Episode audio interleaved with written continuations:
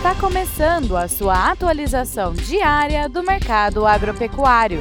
Fique agora com o Agro no Instante, da Scott Consultoria. Olá, estamos aqui para mais um Agro no Instante. Meu nome é Alcides Torres, eu sou engenheiro agrônomo e analista de mercado da Scott Consultoria. O papo hoje é ovo, né? É, ovo in natura e ovo industrializado. A exportação brasileira de ovos tem melhorado, embora a, a participação uh, dessa proteína de origem animal diante de, de todo o universo de, da produção brasileira de, de, carnes, etc., seja pequena, mas é um setor muito interessante.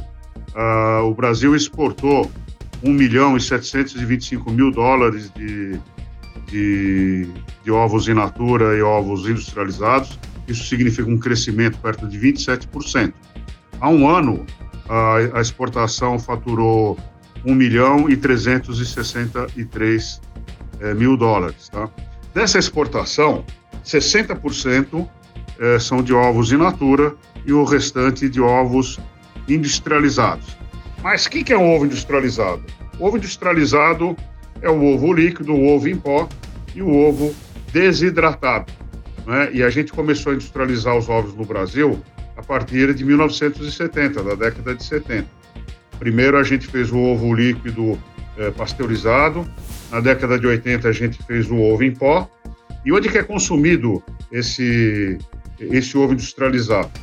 Ele é consumido uh, em massas, chocolates, sorvetes, confeitaria, panificação, fast food, eh, nutrição esportiva, eh, fármacos, ou seja, tudo que a gente consome tem ovo, não é? E o ovo industrializado, é, é, esse crescimento da, da procura por ovo industrializado, ele tem acontecido porque da racionalização da produção de alimentos, não é? Da facilidade do consumo de alimentos, aproveitamento total, então a, a, o ovo industrializado uh, tende a crescer. É isso aí. É, meu nome é Alcides Torres, espero encontrá-los todos com boa saúde, fazendo bons negócios e até amanhã.